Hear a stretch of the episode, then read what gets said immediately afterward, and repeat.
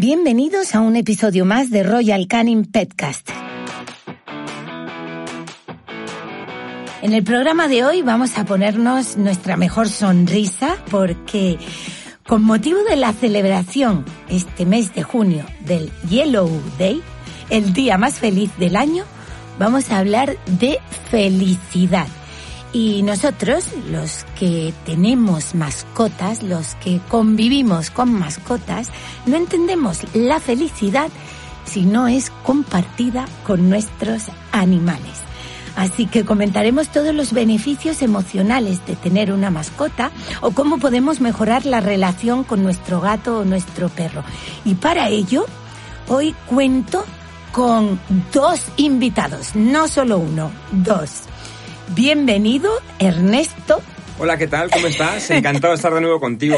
Muy bien, muchas gracias por volver, volver, porque ya has estado en otro, en otro programa. Y bienvenido, Agustín. Hola, Tony. Encantado de compartir este episodio contigo. Bueno, los dos son veterinarios de Royal Canin, así que ellos saben mucho mejor de lo que hablan cuando nos dan consejos. El día más feliz del año. ¿Cómo no íbamos a hablar de perros y gatos? Nos hacen muy felices, ¿verdad, Ernesto? Efectivamente, y qué mejor manera de celebrar este día tan bonito que hablando de perros y de gatos. Y aprovecho esto para decirte una frase que me encanta, que dice que el perro es el único animal en el mundo que te quiere más a ti lo que se quiere a sí mismo. Entonces, muchas gracias por esto y la verdad es que aportan una felicidad incondicional. Es verdad, es que es amor incondicional. Eh, yo creo que cualquier persona que, que tenga o haya tenido mascota sabe al 100% que ese peludo nos llena de alegría. Esto está demostrado. Ernesto, ¿existen estudios? Efectivamente, existe un estudio que se llama HABRI, que es el Human Animal Bond Research Institute para Royal Canin, y te voy a dar unos datos muy interesantes, Tony. El 85% de los propietarios de mascotas se siente menos solo al interactuar con ellas. 72% de estas personas piensa que la interacción entre humanos y animales es positiva para su comunidad. 80% de los propietarios asegura que su mascota les hace sentir más acompañados y el 54% confiesa que les ayuda a conectar mejor inclusive con otras personas. Estos datos son parte de numerosos estudios y principalmente nosotros desde Royal Canin trabajamos con estudios del Waltham Pet Care Science Institute que hacen especial hincapié en todos estos beneficios emocionales, sociales y también algo muy interesante, Tony, para la salud. Así que efectivamente, las mascotas nos hacen muy felices y nosotros al cuidarlas, al quererlas, como propietarios responsables, fomentamos que esto siga siendo así. Sí, porque yo siempre hago hincapié en, en esas personas que, nuestros oyentes, que están pensando en tener una mascota, que también los hay. No solo los que ya tienen una mascota en casa, sino los que quieren incorporarla a la familia. Hay que hacer las cosas bien, ¿verdad, Agustín? Para, para que podamos eh, beneficiarnos de todo lo bueno de tener una mascota. ¿Cómo creamos esos vínculos emocionales que nos ayudarán a vivir una relación sana con nuestra mascota. Pues sí, Tony, lo primero que debemos de tener claro es la diferente relación que podemos tener con el tipo de mascota. Sí. Ya sea perro o gato. Son animales diferentes, con naturaleza distinta, pero déjame que comparta contigo algo. Yo siempre me quedo con el vínculo que se establece en la mirada de los propietarios con sus mascotas. Ay, eso le dice siempre mi hijo. Mi hijo dice una cosa maravillosa. Me dice siempre, ¿tú te das cuenta de que Amy nos mira a los ojos? O sea, la mascota te mira a los ojos. Que hay personas que no te miran a los ojos, ¿eh? Ese, ese vínculo es muy especial. Sí, ¿cómo, cómo fomentamos una relación sana con ellos? Lo, lo, hemos ido viendo a lo largo de todos nuestros podcasts, pero hagamos un, un pequeño resumen. ¿Qué es lo fundamental? Me atrevería, Tony, a darte algunos consejos para mejorar la relación con el gato, por ejemplo, si lo tuvieras como mascota. Dale. Pues, sobre todo, haría mucho hincapié la naturaleza de los gatos, ¿no? sabes que son cazadores solitarios, ¿no? Son supervivientes y con estas características, pues son animales catadores. Comen poca cantidad y muchas veces al día. ¿Esto qué nos hace? pues nos hace que sean diferentes y tenemos que atender estas necesidades. Y darles más espacio, quizá, ¿no? Exactamente. El gato necesita siempre un ambiente muy seguro y enriquecido, ¿vale? Necesitamos un sitio especial donde él se sienta seguro, ¿vale? Para decirte una cosa, necesitan a veces esconderse. Hmm. Necesitan sitios en alto porque son observadores, ¿no? Por lo tanto, eh, debemos de eh, dejarlos muchas veces sin contacto y que sean ellos los que deciden cuándo pues quieren tener una interacción con nosotros. Sí, hablábamos cuando en la familia hay niños, eh, hay que insistir, hay que recalcar a los niños que no es un juguete, o sea, que ellos marcan su espacio, marcan casi un poco el ritmo en que van ganando confianza. En el caso del perro. En el caso del perro, lo que es muy importante es no humanizar. Los perros tienen una naturaleza distinta. Importantísimo, sí y muy importante realizar actividades cotidianas con ellos con mucha continuidad. Por ejemplo, el momento lúdico del juego, ¿eh? atenderlo de una forma personal, pues ya sea con pelota, con frisbee, jugar a esconderse, pero es un momento único para mejorar tu relación con tu perro. Y le hace hacer ejercicio regularmente, lo cual nos va a venir muy bien para controlar su peso. Y en el caso de los perros, las rutinas, ¿verdad? Las rutinas son fundamentales para que ellos estén felices y mascotas felices, familias felices. Es muy importante ser constante y riguroso a la hora de, de todas sus actividades comer a la hora que tiene que comer. Pasear a la hora que tiene que pasear, que ellos ya están esperando ese, ese paseo, ¿no? exactamente. Y su momento de descanso, que será importante para la buena salud de nuestras mascotas. Yo creo que quizá la felicidad, hoy que estamos celebrando el, Yellow Day, es un poco el top de los beneficios de tener una mascota, pero, pero tener perro o gato también tiene otros beneficios eh, para la salud mental, ¿verdad? Sí. Eh, recientemente, eh, estudios del Centro de Nutrición Walham para la nutrición de mascotas del Reino Unido en investigaciones para, para nosotros, para Royal Canin, concluyó que los beneficios de tener mascota no solamente afectan a la salud corporal, sino también a la salud de la mente de las personas que, que tienen una mascota. Sí, vamos, yo estoy convencida. ¿Es diferente? O sea, los beneficios emocionales de tener un gato o de tener un perro, ¿eso hay diferencia o, o es el beneficio que te aporta una mascota? Yo creo que está relacionado más con tener la mascota y el cariño que ella te da y el que tú le, tienes a ella. ¿Y los beneficios para la salud física? Pues mira, es importante porque mejora el estado inmunitario. El contacto físico con nuestras mascotas va a reducir mucho el riesgo de padecer enfermedades cardiovasculares. Eh, va a disminuir la presión arterial, los niveles de colesterol y triglicéridos el hecho de acariciar y pasear con una mascota va a mejorar mucho la movilidad. Sí. Yo a la gente perezosa para hacer ejercicio siempre digo, tienes que tener un perro. Tienes que tener la obligación de salir dos veces al día a caminar. Eh, me parece que mm, no nos damos cuenta cuánto nos aporta eso.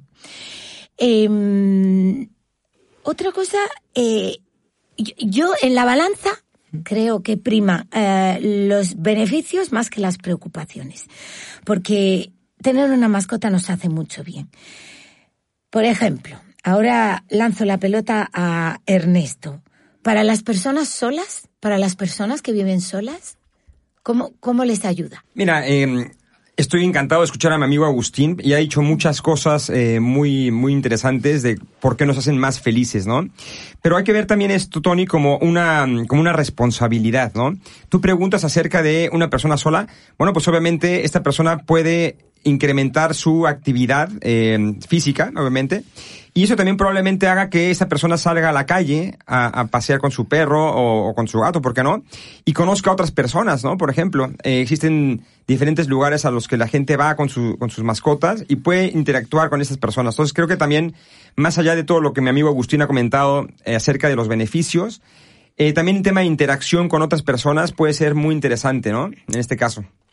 ¿Y las personas mayores? porque esto yo, yo creo que está muy recomendado para las personas mayores eh, que, que como se va cerrando ese círculo social, eh, cada vez pues ya no van a trabajar, ya no tienen el ambiente laboral. Eh, ¿Es recomendable? Totalmente recomendable. Eh, hay un, un, estudio muy interesante en la Universidad de Harvard y también está alineado con... De, de hecho, es un español eh, que hace un escribió un libro que se llama eh, Ikigai. Y el Ikigai es una palabra japonesa que dice eh, el propósito de la vida. Y está, está um, científicamente comprobado que las personas que, mayores que tienen un perro o un gato viven más que las que no lo tienen. Y eso se, se puede deber en gran medida a eh, ese compromiso que tienen por cuidar a otro ser. Entonces es muy interesante esto que mencionas, ¿eh? Agustín, ¿opinas igual? Totalmente. Me ha encantado el estudio que ha mencionado Ernesto. Y permíteme que comparta contigo yo otro estudio de 2002 de la Universidad de Nueva York, donde nos dice que las personas eh, sufren menos estrés cuando realizan una actividad estresante, cuando están con sus gatos, que cuando están acompañados con una persona cercana a su entorno. Qué fuerte. Pero es que lo, lo puedo entender. Y, ¿Y qué cosas concretas aporta una mascota a una persona mayor? ¿Qué cosas concretas? Pues sobre todo nos va a ayudar mucho a mejorar su condición física. Te voy a poner un ejemplo que es de mi madre. Mi madre tiene 88 años y le cuesta salir de paseo. Uh -huh. Pero cuando Lucas, que es el caniche de la familia, se queda con ella, mi madre sale mañana y tarde a pasear a Lucas. Y esto es importante para mejorar su condición física. También tiene un refuerzo sobre su memoria. ¿Eh? Uh -huh. Hace que muchas veces se elimine este sentimiento de soledad. Muchas veces estás preocupado por los problemas que pueda tener tu mascota, te hace incluso que te olvides de tus propios problemas, ¿no? Uh -huh. Y sobre todo, ese sentimiento de sentirse útiles mejora mucho lo que es su autoestima en personas mayores, ¿no?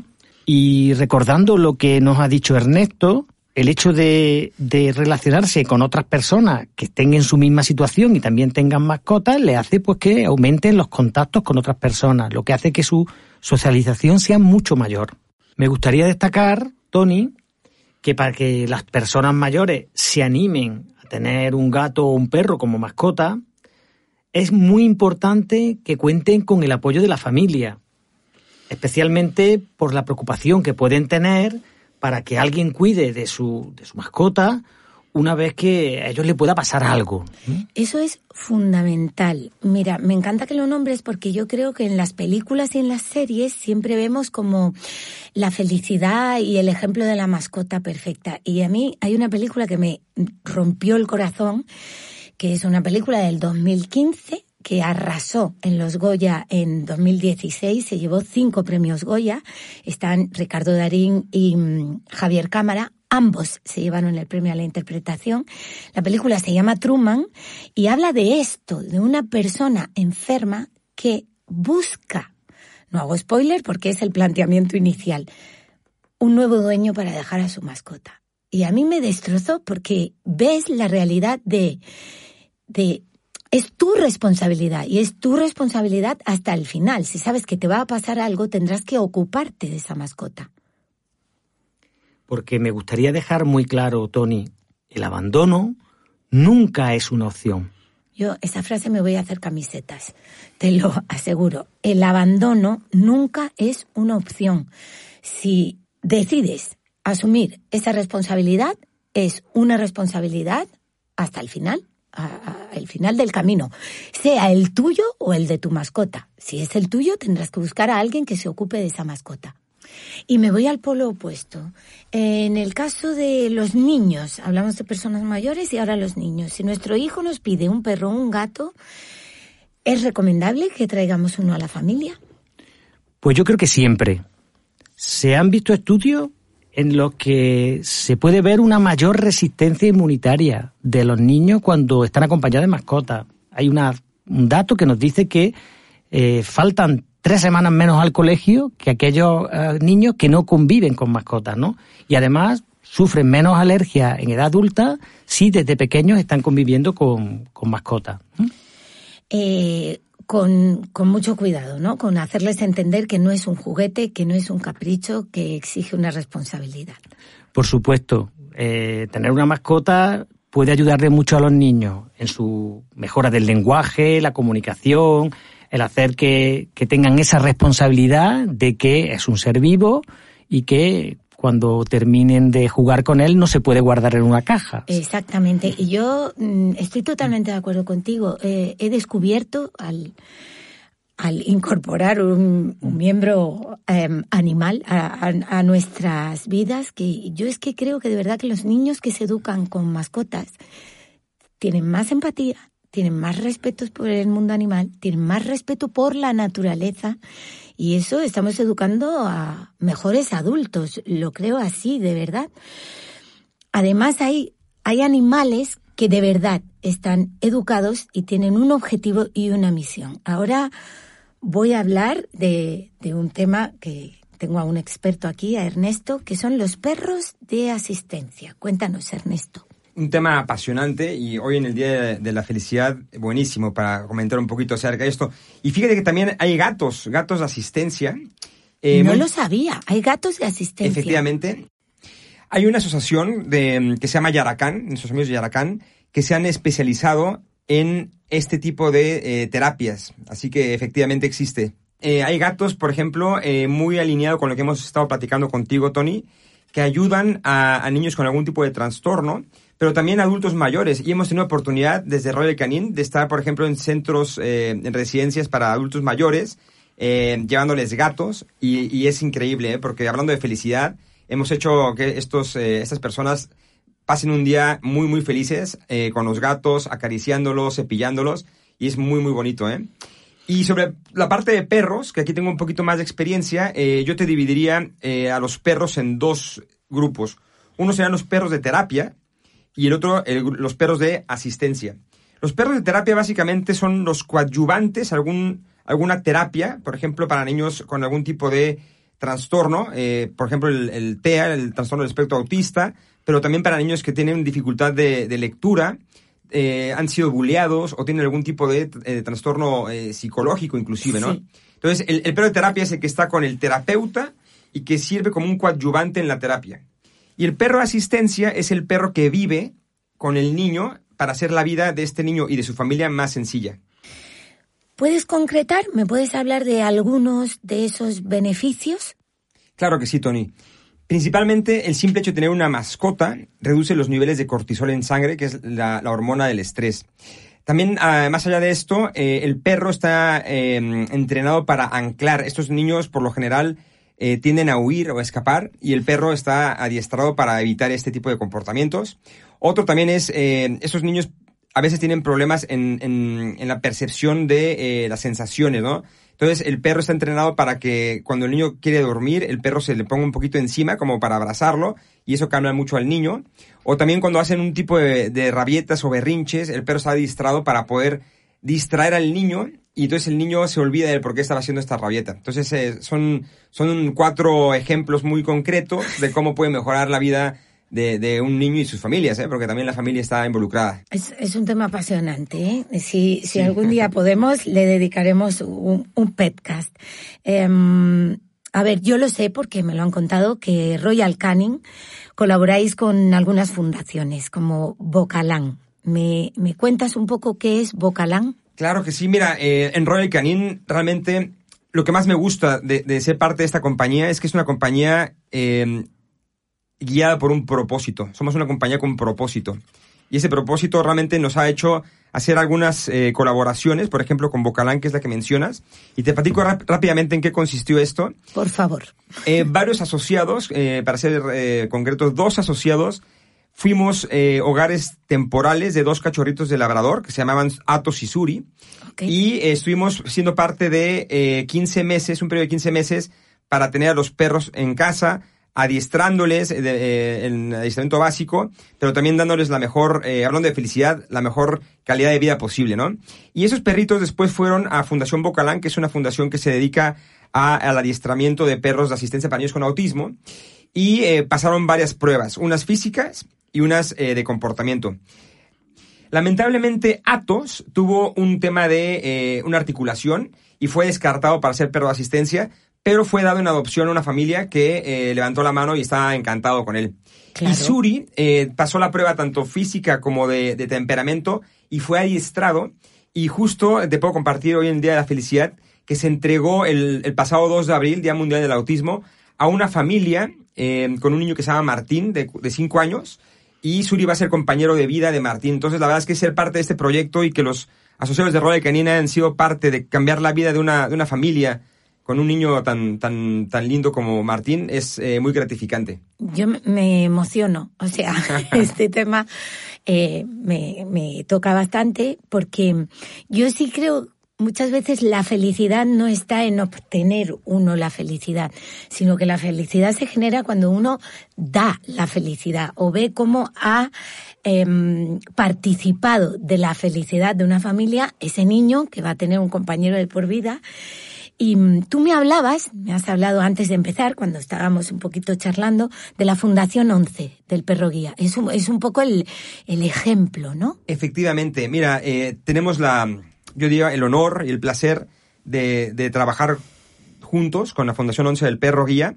Y también aquí es eh, un tema muy bonito cuando tú puedes ver cómo un perro le cambia la vida a una persona que no puede ver, ¿no? Y yo he tenido oportunidad de hablar con con esas personas y me dicen, es que este, este perro no es mi herramienta, no es mi bastón, es, es una extensión mía.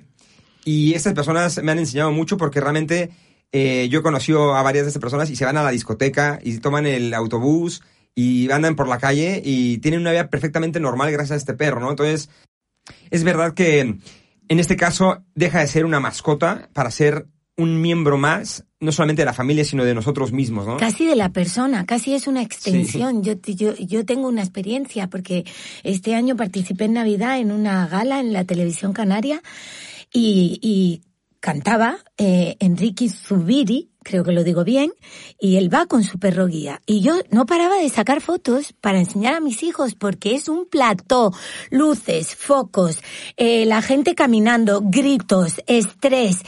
Y ese perro, eh, eh, o sea, yo no daba crédito. Lo, lo, pude vivir con todo el estrés y como él estaba tranquilísimo a su lado. Y yo pensaba, no, no me lo creo. O sea, Mira, es el caso más extremo que he vivido, porque no es un ambiente tranquilo y sacabas a, a, al perro de, de, de su ambiente natural y daba igual, no, no se alteraba. Espectacular. Totalmente de acuerdo. Y a mí cuando me preguntan mis amigos o mis familiares a qué me dedico, yo no digo que, trabajo en una compañía que, vende productos o servicios, sino que una compañía que cambia vidas de las personas. Sí, es una compañía que ofrece felicidad.